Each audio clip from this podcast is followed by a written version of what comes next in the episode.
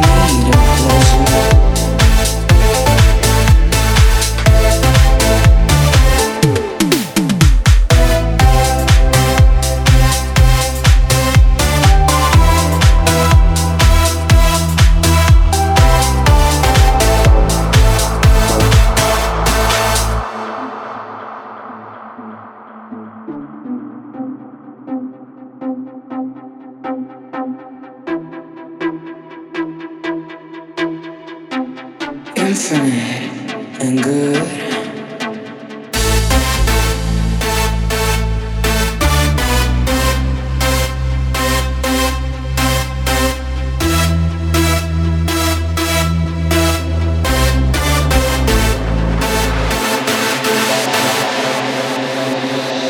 Between my need and pleasure, somewhere